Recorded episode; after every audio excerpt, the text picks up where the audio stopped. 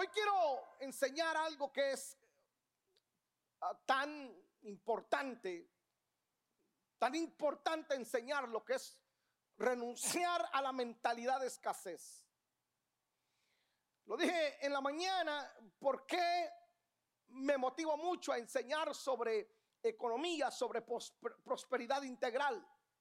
Porque cuando te das cuenta que cuál es tu auditorio, yo en este caso Monte Sinaí es una iglesia multicultural.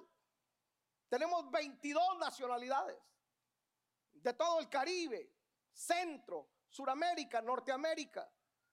Tenemos 22 nacionalidades aquí que convergemos. Siempre lo digo, si yo pusiera a un estadounidense a pastorear solo los latinos, ¿quién sabe cómo terminaría? O lo volvemos loco, o no sé, porque entender tanta multicultura, todos somos latinos, pero somos tan distintos tan diferentes. Es un poco complejo saber que solamente nos separa el río de México a Guatemala y el otro río de Guatemala al Salvador y sucesivamente. Y ver que somos tan diferentes, ¿no? Si usted le pregunta a un colombiano y a un venezolano quién inventó la arepa, es un problema. El venezolano, el colombiano, es un problema. Usted le pregunta ¿Dónde? ¿Quién inventó la pupusa, por ejemplo? No, los hondureños, no, Honduras, los salvadoreños, dice, no te metas con ellos. Son cosas así. Entonces, cuando migramos para acá, cuando migramos para acá, yo tengo que entender que la mayoría de gente venimos huyendo o escapando de algo. Ya sea de la pobreza, de las maras, de los sicarios, del narcotráfico, de algo venimos, algo nos empujó acá. Entonces cuando tú estás acá, tengo acá, si hay algo con lo que nosotros tenemos que romper es con la mentalidad de escasez o de pobreza. Es algo tan complicado de combatir. ¿Por qué, ¿Por qué razón es, es complicado de combatir? porque es un pensamiento, es una mente, eh, está en la mente, la pobreza está aquí. Está en la cabeza. ¿Por qué razón? Porque algunos llegan a Estados Unidos, pero siguen igual o peor que cuando salieron. Por lo menos algunos ya pagaron el coyote que los pasaron, otros todavía no.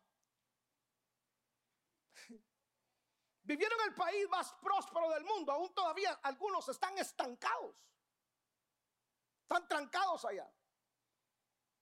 Es algo tan complicado de combatir porque está enraizado en la mente de la persona, porque lo condicionaron desde que era niño. Nos condicionaron a pensar, no tenemos, no puedo, está difícil. Ahora, con la excepción de países desarrollados, pero la mayoría de países latinoamericanos, fuimos condicionados a pensar como pobres y actuar como gente necesitada, con mente de subsidio, pues. por eso los políticos encuentran en nosotros el, punto débil como convencernos. Porque todo político lanza en su proyecto de campaña y todos ofrecen literalmente lo mismo. Voy a acabar con la pobreza. Todo básicamente ofrece lo mismo. Entonces nos condicionaron a pensar y nos condicionan a pensar de que no se puede. Primero, ¿quiénes nos condicionaron a pensar así? Primero, nuestros padres, quienes a su vez eran condicionados por el patrón o jefe de ellos, porque ellos vivieron en un mundo feudal. Mire pues, ¿alguna vez tu papá te dijo, ay, mi hijo, no, no, no pienses, eso no lo podemos lograr, es inalcanzable para nosotros?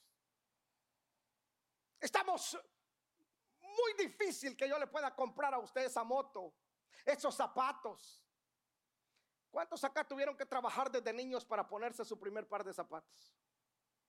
Mire las manos. La gran mayoría todos son finqueros. ¿va? ¿Cuántos aquí tuvieron que dejar la escuela para trabajar? Mire. ¿Cuántos aquí tenían que estudiar y trabajar a la misma vez cuando eran niños? Mire. Ahora, nuestros padres nos condicionaron a eso. Porque ellos básicamente también fueron víctimas de ese pensamiento feudal. ¿Qué es el feudalismo? El feudalismo, el feudalismo era un estilo de gobierno. El feudalismo se dividía entre el grupo. Si usted lo va a entender, esto es historia. No sé si a usted se lo enseñó, pero esto es historia. Primero el feudalismo estaba compuesto por la nobleza, o sea, la corona española. Todos aquí fuimos colonizados, llámele colonizados, llámele conquistados o llámele saqueados, como quieran. Pero los españoles vinieron y, nos conquistaron. ¿eh? Nos colonizaron. De todos dependíamos de la corona española. Las decisiones de Latinoamérica se tomaban en España, la corona española. Por eso hay algunas costumbres nuestras que no, hermano, dice uno, ah, ahora entiendo. Yo fui a Puerto Rico y en Puerto Rico está tan marcada la cultura española. La, la tienen aún nombres de pueblos de España. Entonces estaba la nobleza, el rey, ese concepto de, rey, príncipe, Segundo estaba el clero. ¿Quién era el clero? El clero eran representantes de la iglesia católica, quienes se encargaban de los asuntos religiosos y quienes regían el comportamiento de las personas. Pero tanto la nobleza como el clero trabajaban juntos con un mismo objetivo, mantener a las personas pobres e ignorantes. Ahora, hicieron también su trabajo que hasta la fecha hay personas que no se les puede revelar el reino, no se les puede revelar el reino. Y ellos no pueden creer que Dios, el Padre, quiere prosperarlos inmediatamente. Escuchan la palabra prosperidad, te forman una barrera, una, inmediatamente. Entonces no nos enseñaron principios para prosperar o para que Dios nos prosperara, sino que nos enseñaron cosas que ni siquiera bíblicas son. Porque pagábamos por todo. Bautismo, primera comunión. ¿Qué otra cosa? Confirmación. Bodas. Todo lo pagábamos. Y la Biblia dice que tenemos que dar de gracia lo que de gracia hemos recibido. Pero tal cosa como confirmación, em, lo que hacen los niños cuando lo pintan de blanco, ¿se, se llama? La comunión no son bíblicas, pero nosotros, digo, nosotros para generalizar, porque pagamos por ello. No nos enseñaron principios que son bíblicos para que Dios nos sacara de la pobreza. Luego estaba el tercer grupo. Los siervos o peones o plebeyos. Este era el grupo más pobre donde estaban los campesinos. Eran los que cultivaban la tierra y criaban los animales por una mínima paga, era la mayoría. Ahora, todo aquel que se atrevía a romper este orden era tomado como rebelde y era castigado porque no podía rebelarte contra la corona española. No podía rebelarte contra el clero. Tenías que seguir las órdenes que te daban. Me recuerdo una frase, si no estoy mal, corríjame algún hermano de México. Creo que don Benito Juárez decía que el que trabaja la tierra es el dueño de la tierra. ¿Si me explico? ¿Cómo? Emiliano Zapata decía que el que trabaja la tierra es el dueño de la tierra. Pero no nos enseñaron eso. Entonces la religión nos enseñó, nos adoctrinó a pensar como pobre. La gente tenía, tenía miedo a tener riquezas. ¿Por qué? Porque se asociaba con pecado. Fíjense que qué bárbaro que nosotros salimos y, aquí me voy a ganar algunos insultos, pero salimos de la iglesia católica y entramos a otro sistema, el sistema religioso. Y la iglesia hizo su buen trabajo en predicarle a los pobres, pero los ricos quedaron excluidos porque por muchos años se enseñó que tener plata era pecado. Entonces los ricachones de los pueblos a donde estaban, no, no estaban en la iglesia cristiana, estaban fuera de la iglesia porque se les titaba como, como malos. Se les decía, mire, es más fácil que entre el camello por el ojo de una aguja que un rico entrar al reino de los cielos. Entonces decía, si por tener plata estoy condenado a no entrar al reino de los cielos, ¿para que me congrego? Y nos pusieron esa pared. Porque todo se asociaba con pecado. Entonces la religión siempre le ha convenido que la gente, ojo, a la religión siempre le ha convenido que la gente no se desarrolle porque, y, a, y a los políticos también. ¿Por qué? Porque un pueblo ignorante, un pueblo ignorante es fácil de manipular. Un pueblo ignorante es fácil de manipular. No nos enseñaron los principios de diezmo, ofrendas, primicias, honra. No, no nos enseñaron. Nos enseñaron el principio de la limosna. Ahora fíjese bien. Lo tercero, los gobiernos también hacen muy bien su trabajo, hacen hasta lo imposible para que la gente continúe viviendo en ignorancia. Por eso no invierten en educación. Es, más fácil para ellos, es para ellos es de más relevancia e importancia construir un estadio que construir escuelas. Y yo entiendo que somos fanáticos del deporte, pero ¿qué es más importante para que una nación progrese? ¿Un estadio de fútbol o una escuela? Una escuela. Pero los gobiernos no invierten en educación. Lo decía esta mañana, un, líder te puede bendecir o te puede arruinar un país. Te puede sacar de la miseria o te puede arruinar completamente. Le voy a hablar de dos casos paralelos. Dos casos paralelos. Fíjese pues, el señor Bukele se ha convertido en un referente en Latinoamérica. El señor Bukele ahora es, el, es, la moda de hacer política. No podemos negar que el hombre está haciendo un excelente trabajo en un país que se consideraba el más violento de Latinoamérica o del mundo. Un país pobre, un país en situaciones complicadas. Viene el señor Bukele y lo toma. Y en tres años de gobierno, en tres años de gobierno, ha logrado hacer el cambio que en décadas no pudieron hacer los políticos que gobernaron el país.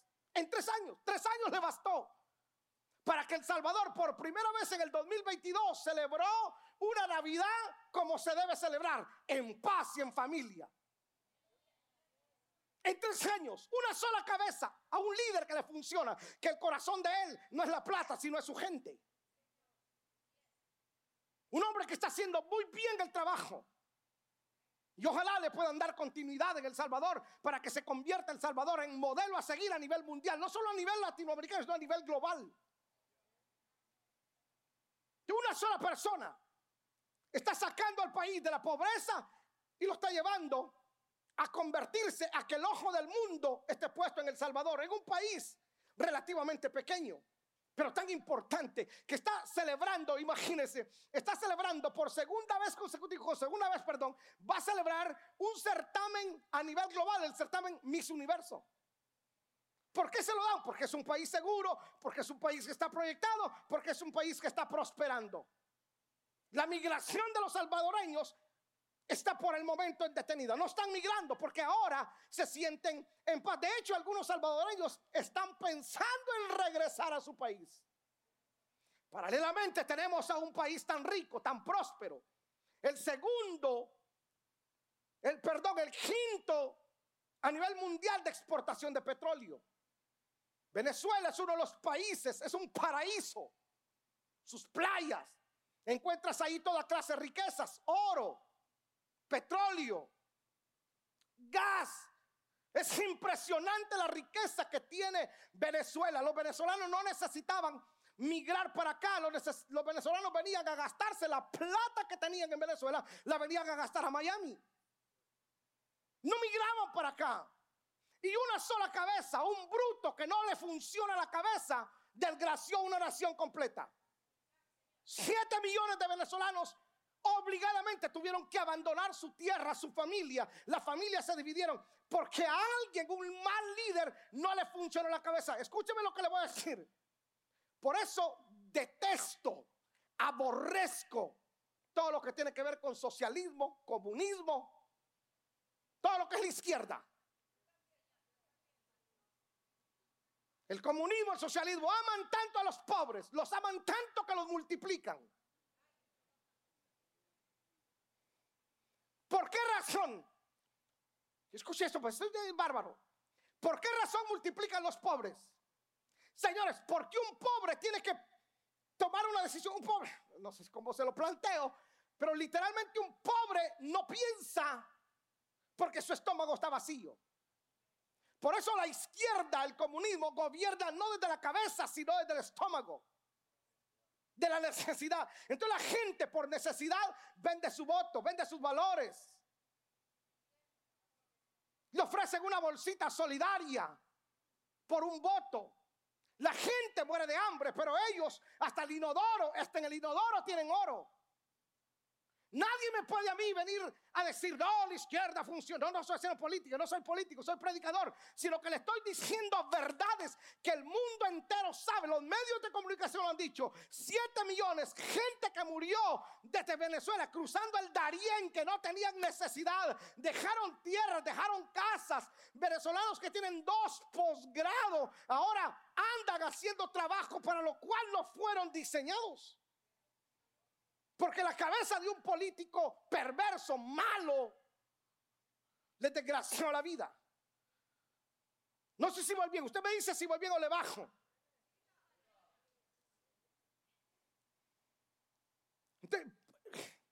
es que a veces cuando me meto a esto me emociono mucho. ¿Sabe por qué me emociono? ¿Sabe por qué a veces me da indignación? Porque estos infelices desgraciados, malos, malos hijos de su patria.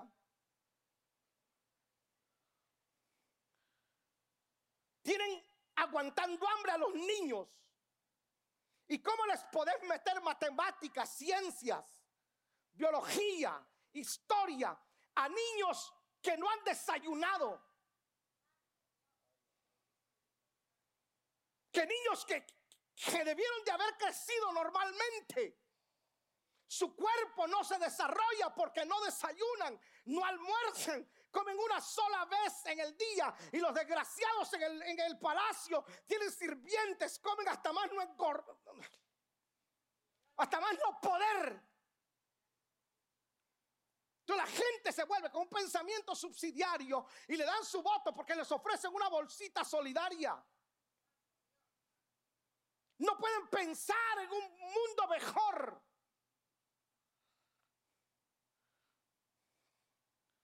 De mi tarea, porque yo, yo, yo, yo sé por qué me gano los insultos en las redes sociales cuando predico de prosperidad. inmediatamente yo encuentro el rechazo. Su plata quiere, charlatán, y comienzan a, a insultarme. Yo les digo a los que me insultan, ven, párate aquí, mira al pueblo que tengo, guatemaltecos, salvadoreños, hondureños, nicaragüenses, que salieron huyendo de la pobreza, de la miseria, y los tengo aquí presentes, no los puedo dejar así. Los tengo que sacar de ahí, para eso Dios me puso acá. Claro, el que quiera, pues, porque esto no es obligatorio. Hay gente que van a seguir pensando, aún en el país más poderoso del mundo, aún en el país de la abundancia, van a seguir pensando como pensaban en el rancho. Porque vuelvo a decirle, es un pensamiento. 40 millones de ciudadanos estadounidenses viven en extrema pobreza. sin embargo, aquí hay sentados empresarios que se cruzaron el río. Pero se atrevieron a creer un poquito, a pensar un poquito, a creerle a Dios un poquito más. A pensar bien de ellos, a ver un mundo mejor. ¿De por qué debo de creer en prosperar? No, no quiero su plata. De hecho, no sé cómo algunos buscan la iglesia como negocio. La iglesia es para alguien que quiera convertirse en rico, la iglesia es un mal negocio.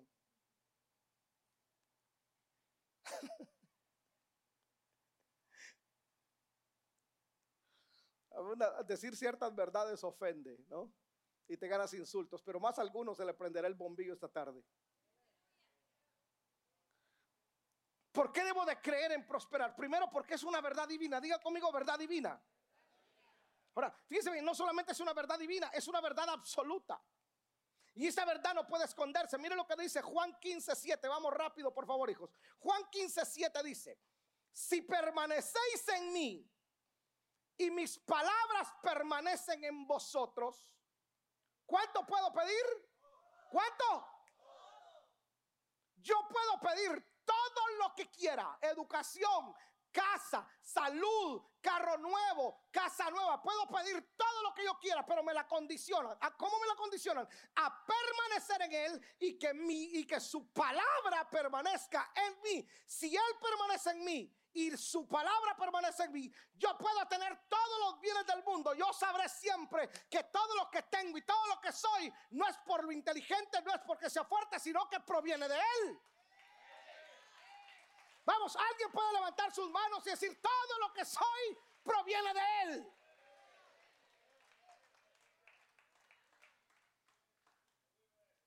Hágale que tengo ganas de predicar y no sé a dónde vamos a llegar, ¿eh?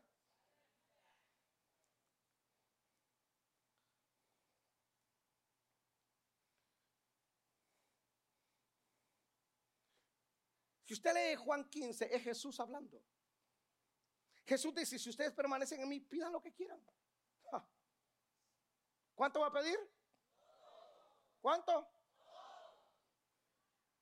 Entonces por ahí le dice, ay, ¿de qué pedís? No pidas tanto, solo adoralo. Es espiritual, déjelo que tranquilo. Yo voy a pedir todo lo que quiera. ¿A quién se lo va a pedir? ¿A quién? A papá, ¿verdad? Entonces, si el que está al lado se enoja porque usted pida, dígale, paisano, permítame. ¿Me lo va a dar usted? No, entonces no se achute, no se han metido. Déjeme hablar con el que me lo va a dar.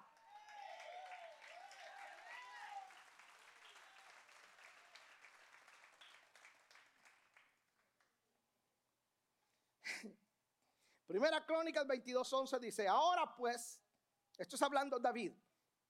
David dice, ahora pues, hijo mío, Jehová esté contigo y seas prosperado. ¿Qué es lo que le deseaba David, David a Salomón? Que fuera prosperado. ¿Qué es lo que le va a decir usted a sus hijos? O usted es el tipo de padre que dice, yo sufrí, que sufra también él. Yo escuché a alguien decir, enséñele a sus hijos que sufra. Yo digo, perdón. A ver, ¿cuántos quisieran que sus hijos también les toque dejar la escuela para ir a trabajar en McDonald's? ¿Cuántos quisieran que sus hijos también sufrieran? Que sufran lo que... Yo no, yo no quiero que mis hijos sufran lo que yo sufrí. Los judíos tienen un concepto. Dice, mi hijo tiene que ser mejor que yo. Tiene que ser más inteligente que yo. Tiene que ser más sabio que yo. Tiene que ser más rico que yo.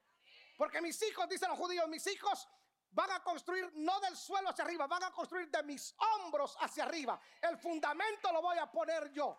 Yo batallé, pero ellos, ellos se van a graduar de la universidad. Quizás yo no, pero ellos sí.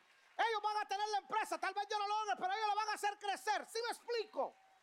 Hijo, yo deseo que seas prosperado. Es el deseo de un buen padre. Y edifiques casa, Jehová tu Dios como Él te ha dicho de ti. La bendición de un padre, los deseos de un padre, es que el hijo lo supere. Todo trabajo es honroso, pero yo no creo que usted quiera que su hijo siga cortando yarda o pintando.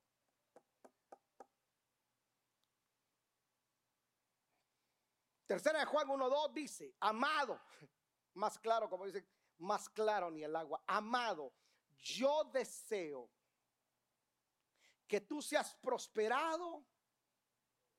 ¿Cuánto?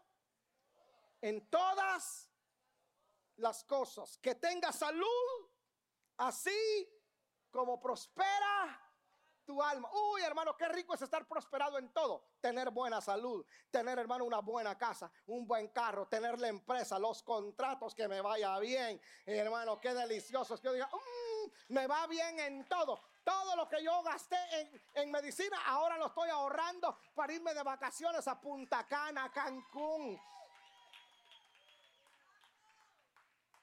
No lo veo muy emocionado usted tomando esa palabra. Amado, yo deseo que seas prosperado en...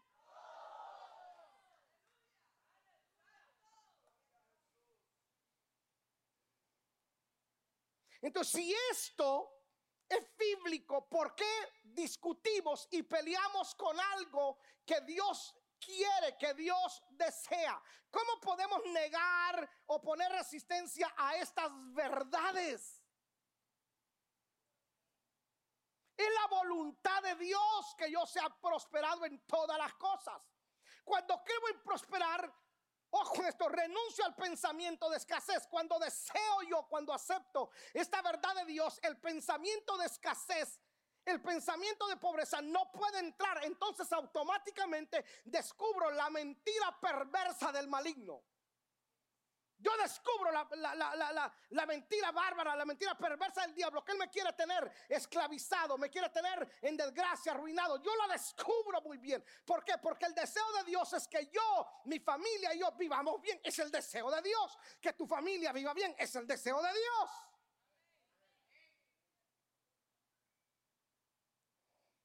Yo les prometo que si algunos de ustedes les hubieran enseñado principios correctos, muchos de ustedes, de nosotros, perdón, no estuviéramos aquí.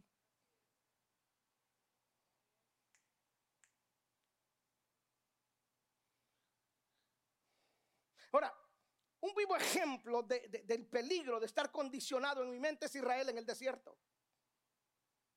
Israel llega a la tierra, vieron el fruto, evidencia de que la tierra era buena evidencia de que la palabra de Dios era verdad.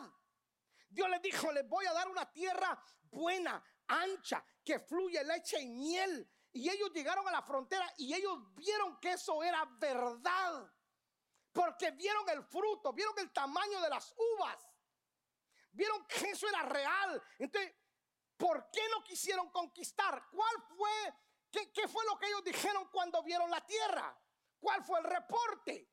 ¿Por qué no podemos conquistar? ¿Qué dijeron ellos? Porque habían... Eso fue lo que dijeron ellos. Pero esa fue una excusa. Gigantes se habían, sí, pero ellos ya habían derrotado gigantes. Ellos ya habían destruido pueblos enteros. ¿Sabe por qué ellos ponen como excusa a los gigantes?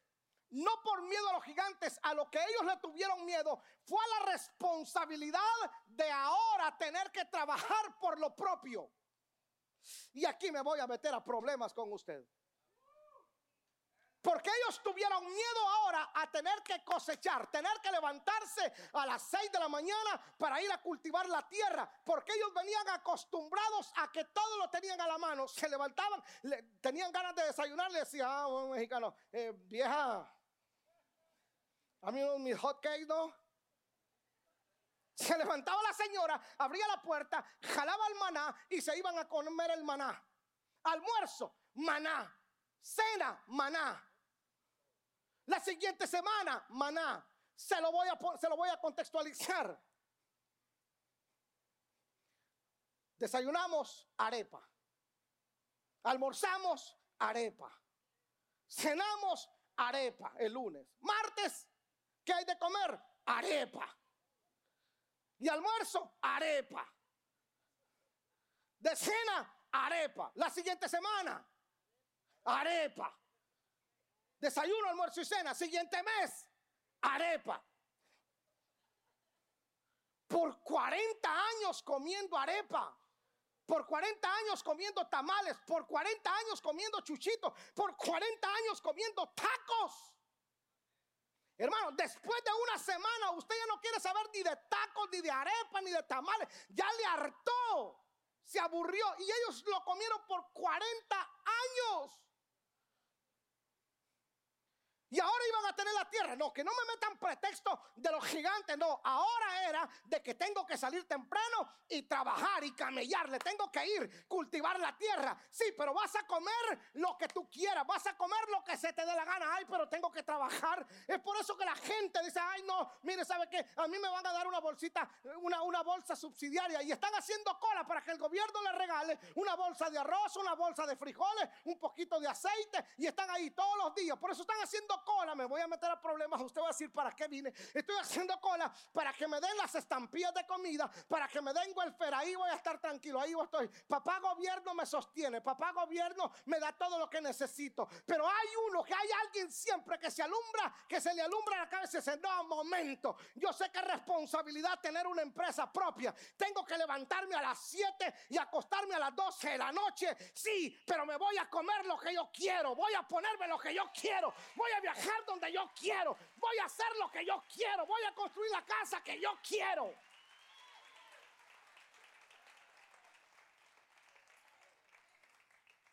Claro que es responsabilidad tener una empresa propia.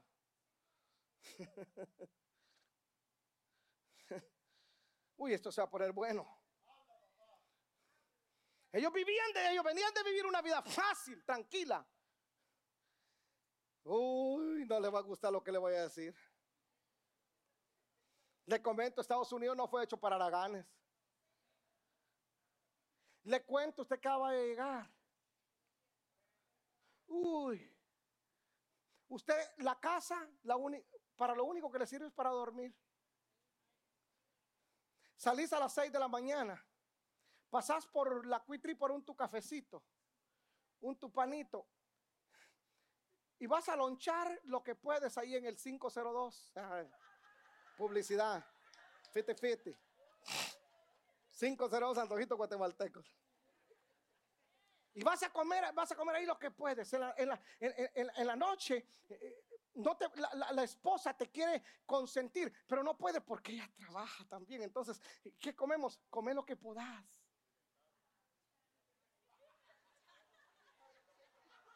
En la vida, bienvenido a los Estados Unidos de Norteamérica.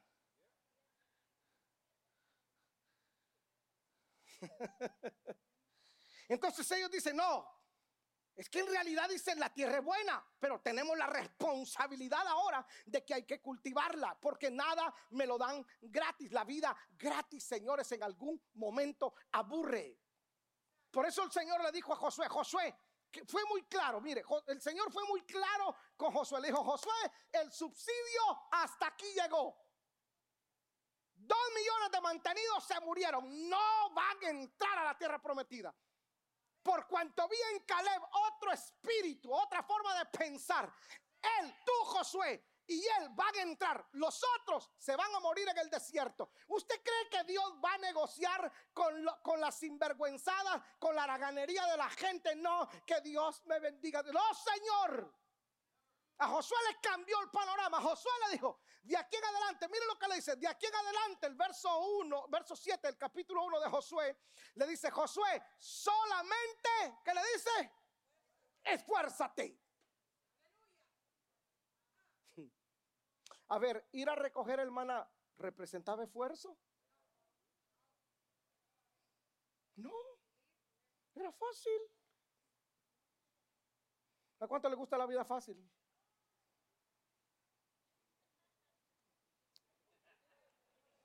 Algunos se quedaron así. Esfuérzate y sé muy valiente para cuidar de hacer conforme a la ley que mi siervo Moisés te mandó. No te apartes de a ella ni a diestra ni a siniestra para que seas prosperado en todas las cosas que en todas las cosas que ayude en todas las cosas que que emprendas. ¿Cómo se le llama hoy a alguien que emprende algo? ¿Cómo? Emprendedor. Emprendedor. Dios amigo, emprendedor. Ok. Ok, pues. ¿Cuántos quieren aquí literalmente poner su propia empresa, ser un emprendedor y que les vaya bien? Levanta la mano. Levanta la mano, levanta la mano. Uy, los que no levantaron la mano, va, sigan ganando seis pesos la hora, pues. Levanta la mano los que quieren que Dios prospere algo. A ver, ¿qué es lo que tiene que hacer? Ok. ¿Quiere el mejor consejo para emprender algo? Lo quiere. Este consejo vale dos millones de dólares, se lo voy a dar gratis. Si usted quiere emprender algo, o más bien dicho, para que usted emprenda algo, y Dios bendiga eso algo que usted emprenda, lo mejor que le puede pasar es que lo corran donde trabaja. El día que usted lo voten de donde usted trabaja por 20 años, 20 años le ha dado a la empresa. Uy, llegué a manager. ¿Qué te espera después de manager? Dueño lo vas a hacer, la calle te espera. Entonces te votan. Ay, me votaron, perdí el trabajo. ¿Y qué hago? ¿Qué hace? Deje de andar llorando, emprenda algo. En todo lo que emprenda, yo te voy a prosperar. Si yo emprendo algo, Dios empujo a Dios a que me prospere. Dios no puede prosperar la nada. Dios va a prosperar aquello que yo emprenda. Yo emprendo algo, yo pienso en algo. La crisis me tiene que provocar que yo piense y emprenda algo.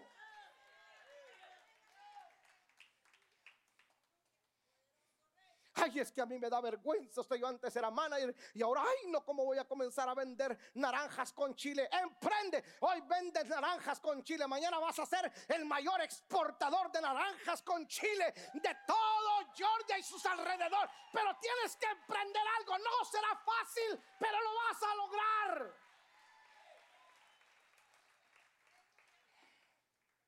Oh my God. Diga conmigo, emprendedor. A ver, Ruth, ven para acá. Te voy a poner de ejemplo a ti. Ven para acá. Ven para acá, Ruth.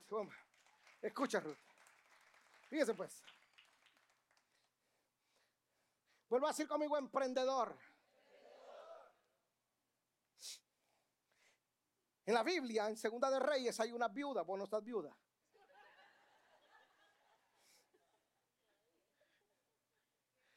Hay una viuda que tenía una deuda. El marido la adquirió. La mujer llega donde el profeta y le dice al profeta, oiga profeta, présteme unos, unos chavitos, ¿no? unos pesos, unos billetillos, tengo una deudita por ahí. Tengo una deuda, sí, en serio. ¿Y quién adquirió esa deuda? Mi marido. Ay, ¿qué le pasó a tu marido? Bendito Dios se murió porque no servía para nada. Solo deuda tenía. Ah, vaya. Le estoy poniendo la conversación entre la viuda y el profeta. Ok. Escuche. Le dice el profeta Eliseo, ¿qué tienes en tu casa? Y ella le dijo exactamente lo que algunos le hubiesen dicho. Nada. Ruth ahora es una realtor. Pero antes de ser realtor, trabajaba ¿dónde? En una oficina dentista. Tu horario de trabajo, tu horario a qué horas entrabas? Siete. ¿A qué hora salías? Casi las seis. Por un sueldo, ¿cierto? Mm, Hoy a qué horas entras? ¿A qué horas sales? ¿A qué horas lonchas? ¿Cuánto más ganas de donde te pagaban, de, donde, donde trabajabas? Diez tantos más, veinte tantos más. Tú decides tu tiempo, tú decides dónde, dónde comes, a la hora que comes. Tú decides tu tiempo, ¿cierto? Ahora tienes tiempo para tus hijos. Ahora tienes más, más tiempo. Perfecto. Esto es ser un emprendedor. Ella dijo, no, espérate un momento, el mercado de bienes raíces está bueno. Estudio bienes raíces. Me meto, ah, perfecto, realtor. Ahora todos ustedes que van a comprar casa en el 2023 van a venir acá. Comisión. Todo haciendo publicidad, hay que sacarle ventaja. Uno tiene que pensar. That's what I say, that's what I see.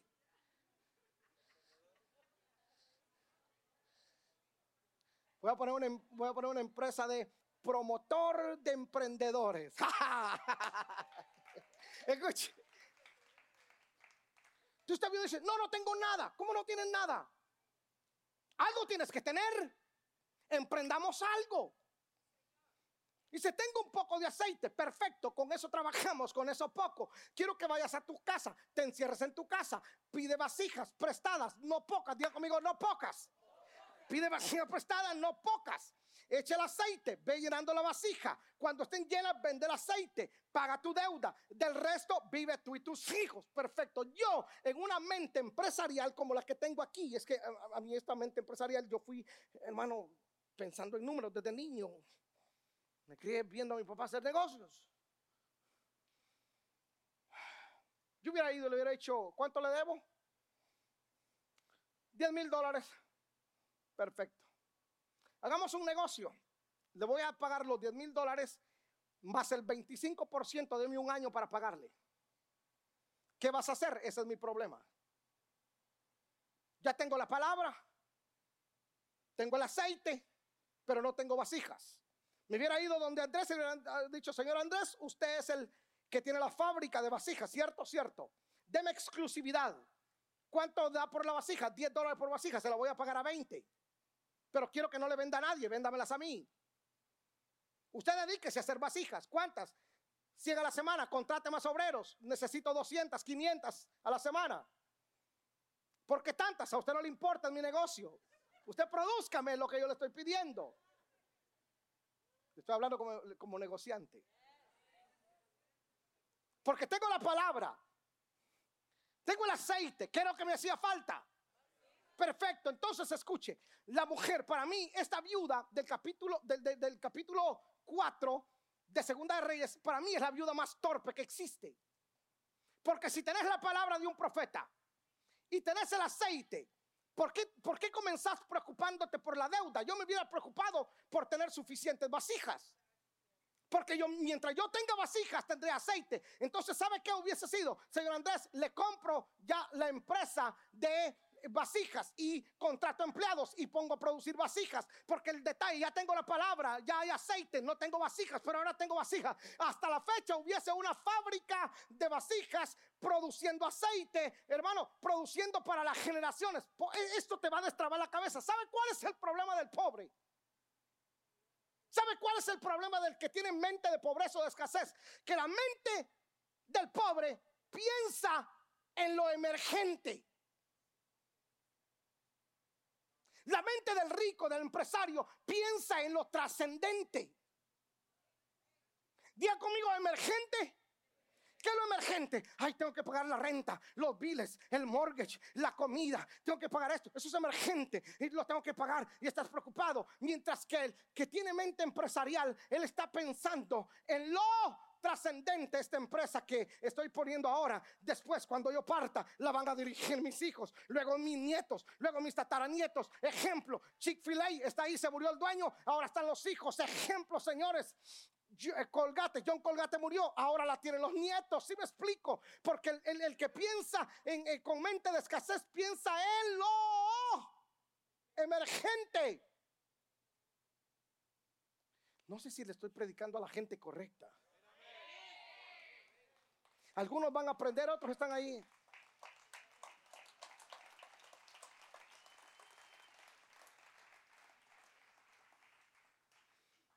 algunos no les importa. Ay, no, a mí déjenme con mi chequecito a la semana. Ay, estoy bien. That's fine.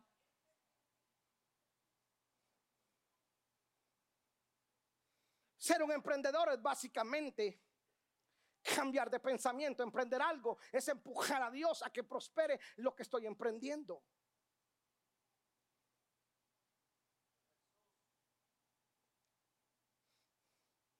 ¿Qué más me motivó a enseñar?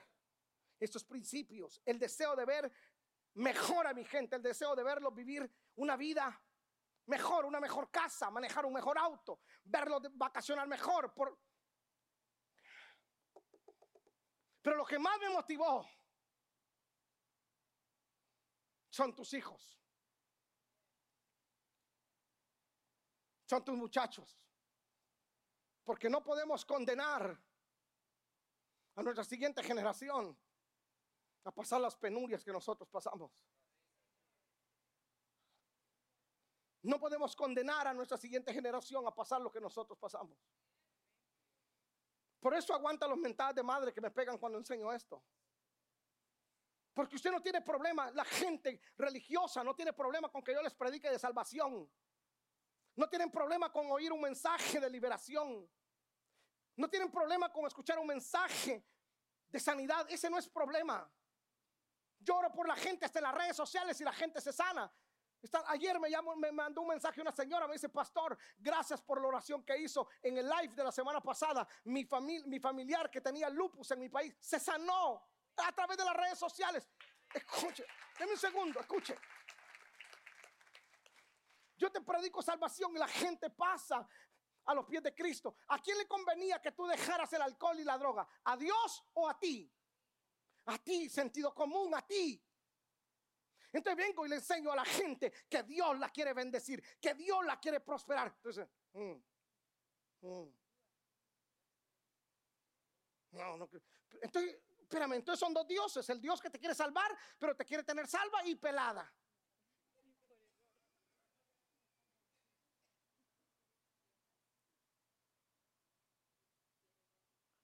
¿Sí me explico? Entonces yo vengo y me arriesgo a enseñar. Claro, me insultan. Pero ¿por qué me la estoy jugando? Por ti, sí, porque te quiero ver en una mejor casa. Claro que te quiero ver. Yo no te quiero ver en apartamentos, te quiero ver en este 2023 en tu propia casa.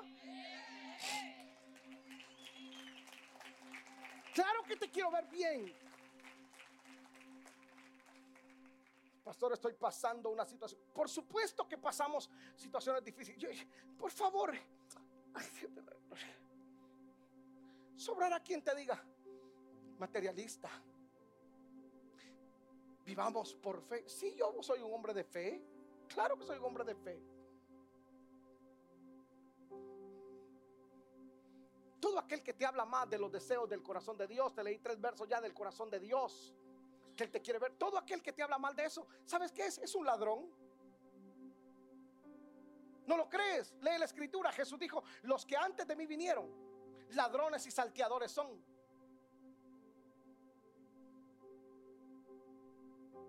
¿Por qué quiero verte bien económicamente? Por ti, por supuesto. Por tus hijos, claro. Tus hijos un día lo van a agradecer.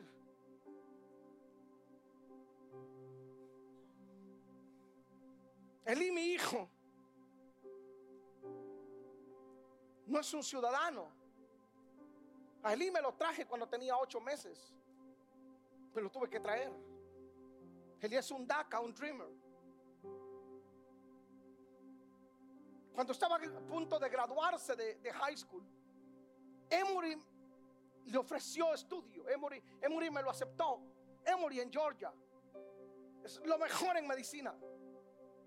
Lo que él quería hacer, él quiere ser médico. Pero Emory no tenía los scholarships, las becas que mi hijo necesitaba. Así que como no tenía, tenía yo que pagar todo. Era mucho dinero, demasiado dinero. Y el Señor, tú tienes que hacer algo porque mi hijo quiere ser médico. Señor, abre una puerta. ¿Sabe dónde abro las puertas yo? Yo las abro en los altares. Yo no se la abro escuchando lo que dice fulanito de tal en YouTube o en Facebook. No, no, no. A mí me, importa un cacahuate. Yo, yo, yo hablo con papá. Y ábreme una puerta para mi hijo. Ya mi hijo me lo beca a la Universidad Union College de Kentucky. Tuve que desprenderme cinco años de él. Y se fue a estudiar medicina. Se graduó un bachelor en ciencia, enfermero, un minor en psicología. Regresa a Georgia, cinco hospitales ofreciéndole trabajo, cinco hospitales peleándoselo. Y uno dice, qué estúpido a veces. No quieres que estudie aquí, pero ya graduado, si lo quieres tener. Y le dije, aplique por lo mejor. Y aplicó por lo mejor. Un año después, lo suben a jefe de piso. Seis meses después, lo suben, seis meses después, lo suben a asistente de manager del hospital. Hoy le han dado a cargo que levante el, departamento de mental care, que arme un equipo. Paola me enseña el, miércoles, el, viernes, me dice, mira lo que le pagan a él y por quincena. Cuando yo vi lo que le pagan, Dije, yo me están dando ganas de renunciar a ser pastor y que me mantenga mi hijo. Cuando yo vi lo que gana él al mes, Ricardo, 11, más de 11 mil dólares al mes. 11 mil dólares al mes. Aparte de los 6 mil y pico que le quitan de impuesto. O sea, mensual como 17 mil pesos.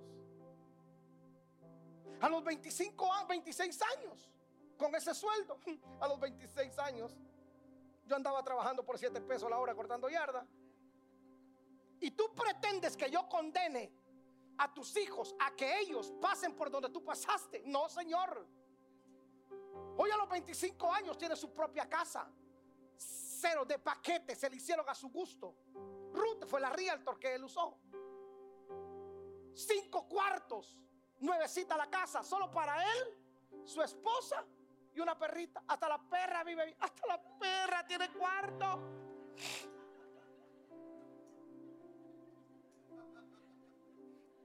Hasta la perra tiene cuarto.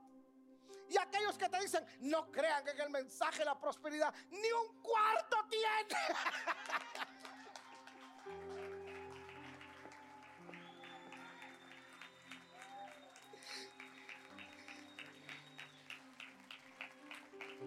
y tú poniéndole atención a ese tipo de gente.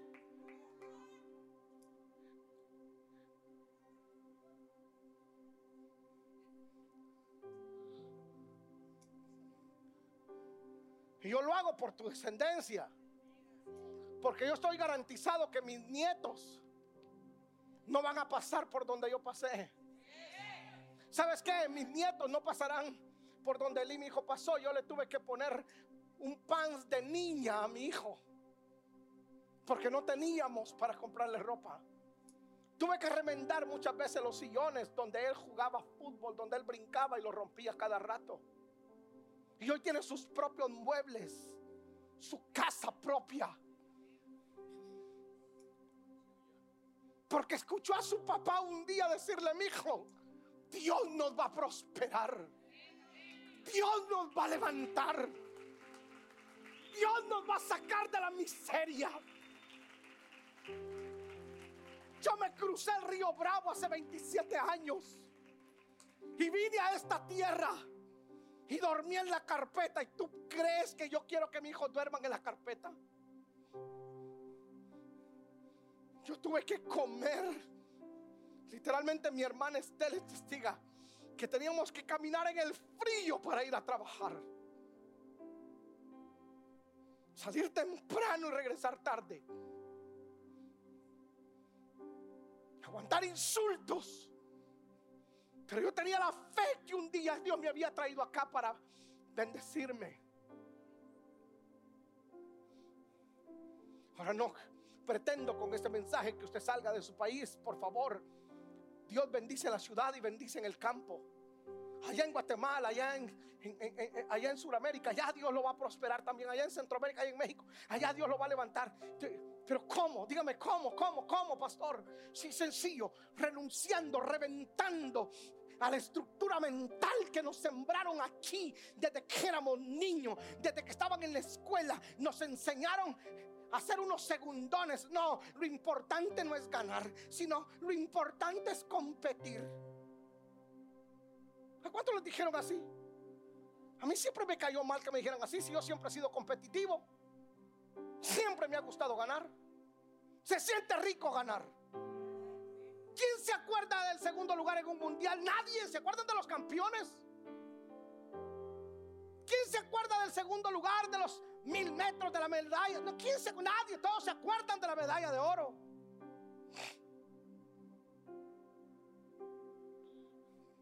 Pero ¿cómo reviento el pensamiento que se lo sembraron aquí desde niño? ¿Cómo lo hago? Si hay algo que vos no, no vas a negociar nunca, es tu cultura. Pero ¿cómo te saco el pensamiento que te sembró aquí? La religión, tus papás, en la escuela, eh, eh, el gobierno. ¿Cómo? Lo único que puedo hacer es enseñarte principios bíblicos.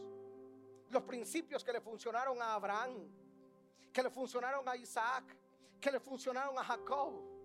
Los principios que le funcionaron a Salomón Es lo único que puedo hacer es enseñarte lo que papá dice a través de las escrituras. Los principios que te van a llevar a vivir a ti y a tus hijos una vida próspera. Si yo no lo hago, me convierto en otro ladrón más que te oculta las verdades del reino. Y yo lloro para que, para que usted le vaya bien. Yo quiero que usted prospere.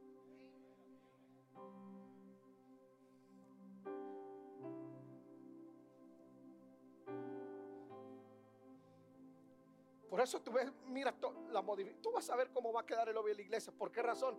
Porque quiero enseñarte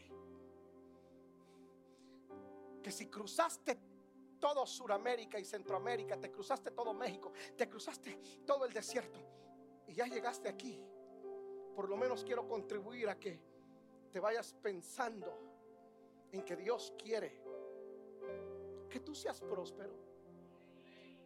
Dios lo quiere, pero, pero ¿cómo? Primer principio, mire lo que dice. Ponme el primer verso, por favor, hijo.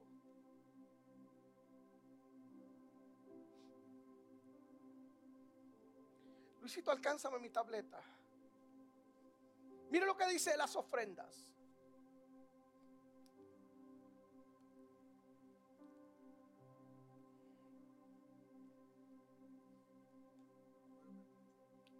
Números 28, 2.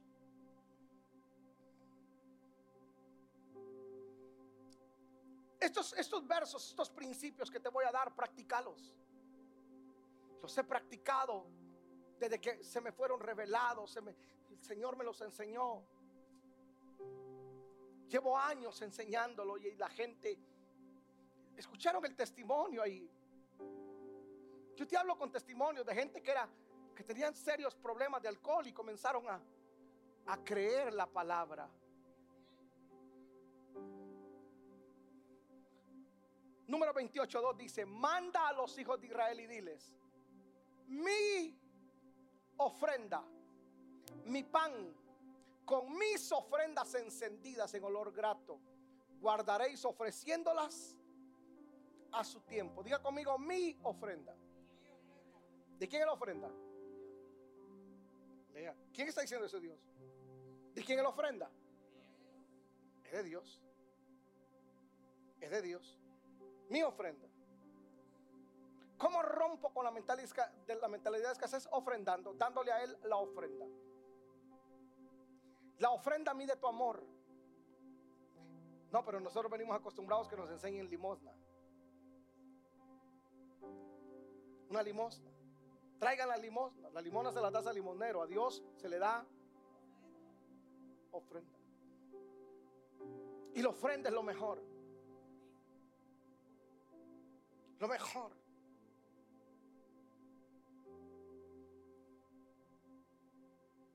¿Sabe de quién aprendí yo a enseñar esto y a ver en realidad la calidad de ofrenda? A Jesús. Jesús se da cuenta lo que damos y cómo lo damos. Dice que estaba viendo las ofrendas y todos echaban lo que le sobraba. La viuda dio todo. Se dio cuenta, right? Mi ofrenda, generosidad. A veces somos más generosos con la mesera que con Dios. Estábamos en un restaurante con, con mi familia. Y entonces digo, pagamos el ticket y dejamos el tip y le dejamos 30 dólares. Y Jonathan dice, Jonathan dice, ¿cuánto le dejaste? 30. Dale más, ponele otros 20. ¿Por qué le dije? ¿Nos sirvió bien? Y yo dije, qué fácil es opinar del dinero ajeno. dale más. Y le puse otros 20, dejamos 50. Obviamente era mucho más del 25%. 50 dólares. Le digo, ¿te sirve bien? Atiéndela bien. Usted no sabe cuántas horas lleva esa mesera ahí parada. Sea generoso.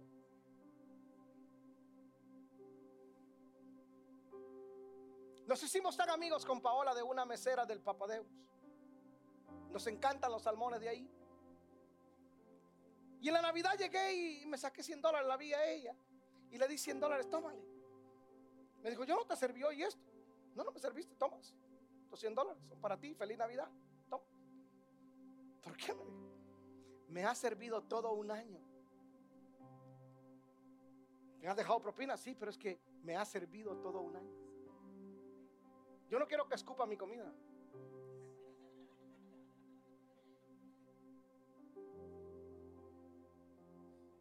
Porque ella se lo merece. Ahora, si soy así con una mesera, ¿cómo no puedo ser con mi Dios? No puedo darle a Dios algo que no signifique que lo amo.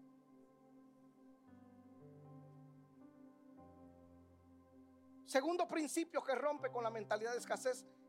Esto es básico, son diezmos.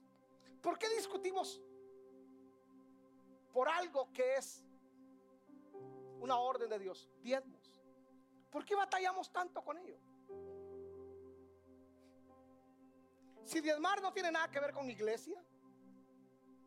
No, no tiene nada que ver con iglesia, que usted es evangélico, católico, mormón, ateo. Tiene nada que ver con iglesia. ¿Quién fue el primer diezmador? Abraham. ¿A qué denominación pertenecía Abraham? Ninguna. No, Abraham no era evangélico. Abraham no era cristiano. Abraham era hijo de Dios, amigo de Dios. Y Abraham fue el primer diezmador. ¿De quién aprendió? ¿Quién le enseñó? ¿Quién le dio a él la doctrina de los diezmos? Nadie, su papá Tarei. Porque es un principio. Malaquías capítulo 3, verso 10, usted se lo sabe. Trae los diezmos al alfolí y probadme ahora en esto, dice Jehová de los ejércitos, y abriré las ventanas de los cielos. No, diezmos de Dios. no tiene que pelear con. No, que esos evangélicos, esos pastores piden. No, yo no estoy pidiendo nada a mí. ¿Y a mí qué? Diezmar es un principio de obediencia. Pero escuche esto. Tercer principio. El principio de la primicia. Proverbios 3.9, mire lo que dice. Proverbios 3.9. Por favor, léalo conmigo. Honra a Jehová con tus bienes y con las primicias de todos tus frutos y serán llenos tus graneros con abundancia y tus lagares rebosarán de mosto.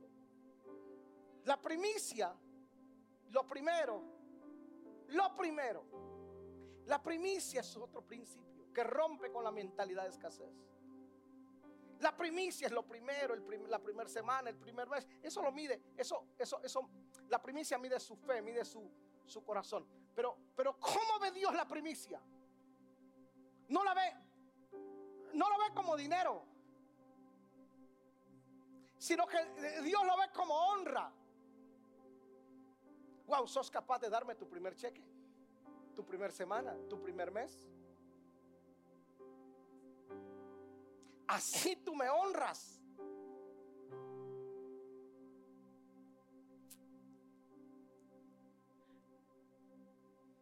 ¿Sabe cómo es esto? Si Jeff Bezos, el fundador de Amazon, te dijera, invierte en Amazon y te voy a dar el ciento por uno. Fíjate que viene y dice, invierte, te voy a dar el ciento por uno de lo que tú inviertas en Amazon.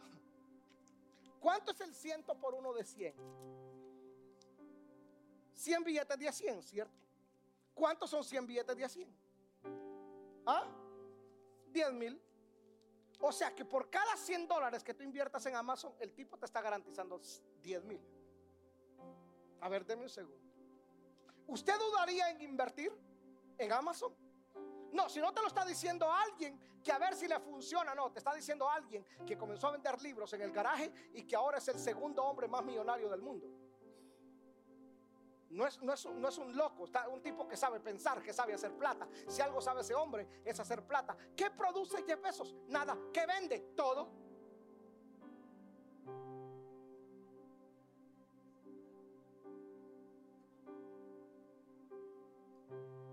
Te dice el ciento por uno. Es lo que la escritura dice. Yo no lo dudo, hermano. Yo, si, él me hace, esa oferta a mí, de hecho, mis libros están en Amazon. Yo los escribo, paso un año escribiendo. Y cada libro que vendo en Amazon, él se queda con el 70% y yo con el 30%. Por cada libro mío, le dan más a él que a mí. Y yo me pelé las pestañas escribiendo. Él no. Mientras nosotros cantamos, aleluya, gloria a Dios, amén, creo en Dios, hay gente que sí está pensando. Qué bueno que cantemos y oremos y ayunemos, pero dediquémonos un momento a pensar. Si quieres que tu economía prospere, pensa un momento, sentate un momento a pensar, ¿qué, qué puedo hacer? ¿Qué puedo vender? ¿Qué puedo negociar? ¿Qué la gente necesita que yo pueda ofertarles? Pero la primicia es, le doy la primicia al Señor, lo primero, lo primero, lo primero. No lo que sobre, lo primero. Y entonces dice, tus lagares, tus graneros estarán llenos. Ya, a partir, yo le doy al Señor mi enero, esto es mi familia, yo todo enero se lo damos. ¿Usted cree que yo estoy preocupado por febrero? Yo me siento tranquilo. Como que yo le pusiera, yo, mire, si Jeff Bezos me dice eso, yo vendo todo. Un riñón a un hijo, lo vendo todo. Le digo, Señor, aquí está todo el capital. Todo limpio mi cartera. Le digo, Señor, aquí está todo. Tome, inviertan. Es más, como soy mente empresarial, te digo, tenés 100 mil dólares, sí, préstamelos, te voy a dar a ti el 50 por uno, me quedo con el 50 yo. ¿eh? Ay, qué ávaro. Sí, pero a él no se, le, dio, a mí sí. Yo lo pongo ahí. Lo pongo a producir en Amazon. ¿Usted cree que estoy preocupado yo porque puse mi dinero en las manos de un loco que no sabe producir? No, yo estoy tranquilo. Que mi dinero trabaje por mí, principio. Y entonces yo me dedico, ah, ¿dónde me voy de vacaciones? Punta Cana, Cancún, ah, Isla Culebra, Puerto Vallarta, Margarita, ¿dónde me voy? Porque los pobres piensan en lo emergente. Entonces yo le doy enero al Señor. Esto es mi familia y yo. De febrero en adelante. Ese no es, ponme atención. De febrero en adelante. Yo no me preocupo por febrero. Ese es el problema de él. Si él me falla, yo puedo llegar a decirle, ¿qué te pasó? Si usted ha, dado primicias y está en una situación apretada, vaya a él. Dígale, ¿puedo hablar contigo? Siempre está abierta la oficina de Dios. Vaya y hable con él y dígale, Señor, ¿por qué? Si yo te diezmo, te ofrendo, te doy primicias, ¿por qué? Jeremías 33 dice, clama a mí, yo te voy a responder. Él tiene una respuesta a tu necesidad. El por qué. El por qué. El por qué. Pero si usted no diezma, no ofrenda y no da primicias, hay que reclama.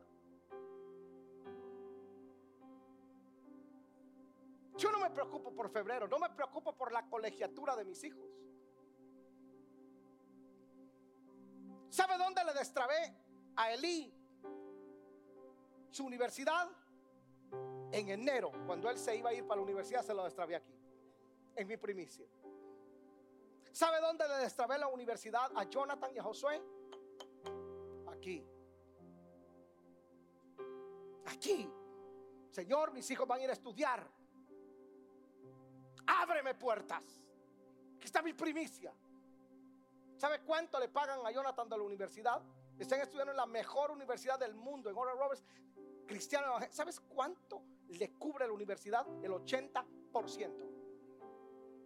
El 20 me toca a mí. Ya no cubrir el 20 sería vergüenza. Y para que vea usted que Dios es Dios todopoderoso, ¿sabes que se encargó? Las cosas que Dios hace no tienen sentido a veces.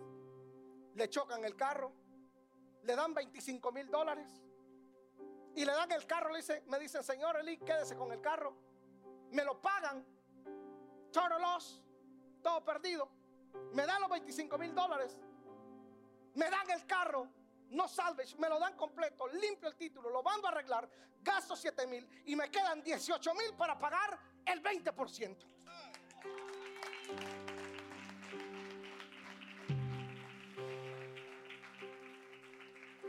Ah, pero la gente duda. Bueno, siga dudando, no crea. Yo sí sé que en este altar se desatan milagros, que en este altar se rompen cadenas, que en este altar se rompe la maldición de la pobreza, que en el altar se rompe con toda escasez y toda esterilidad.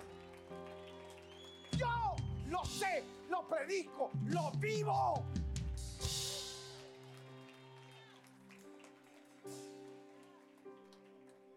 Jamás le voy a dar a Dios algo, jamás le voy a predicar a usted algo que yo no viva porque sería hipocresía. ¿Sabe dónde destrabo los milagros suyos? Se los destrabo aquí en el altar. Yo he presentado mi primicia porque he estado saliendo, he estado como loco. Mis hijos, cuando ellos presentan su primicia, siempre están ahí. Y un día le dije, Jonathan, ¿no has dado tu primicia? Me dijo, no, me dijo, porque lo doy la última semana. Le dije, ¿por qué? Porque me das más plata, acumulo y entre más doy, más recibo. Este año, como se nos fue antes, tuvo que presentarla antes.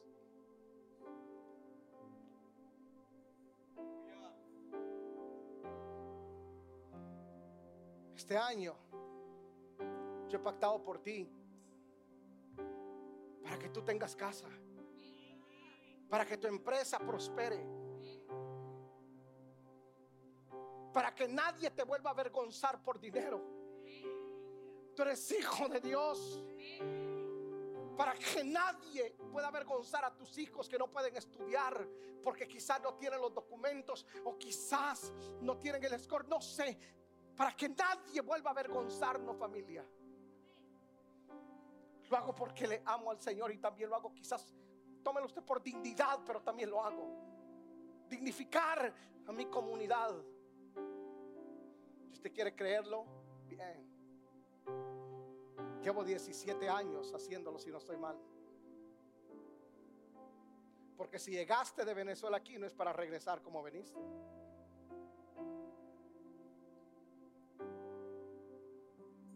Si saliste de México no es para regresar como veniste. Es decirle a la gente, mira, el Dios que me enseñaron. Ricardo es testigo. Ricardo, ¿qué nos pasó el día que íbamos a almorzar? A, entregar el ayuno, me habían dicho a las 6 de la tarde. Con el que me llamó de Guatemala. Me dijo, ¿cómo puedo entregar mis primicias? Él se fue de aquí un líder de grupo de, Casa de Paz de Chample para estar con su familia. Y me dice, pero quiero presentar mis primicias y aquí la iglesia donde va mi esposa no, no, no lo hace. ¿Cómo hago? Yo no ya, de hecho yo le dije, déjalas allá. No, no, es que yo quiero hacerlo allá en mi casa, montes ahí, porque aquí me dice, no, no, no sé, no creen, pero... Y si se las voy a mandar a fulano de tal, para que las presente. Mandando sus primicias de Guatemala para acá. Lo que es, lo, que es abrazar la cultura del reino. ¿Y tú crees que Él pone su primicia acá y el Dios de los cielos le responde allá?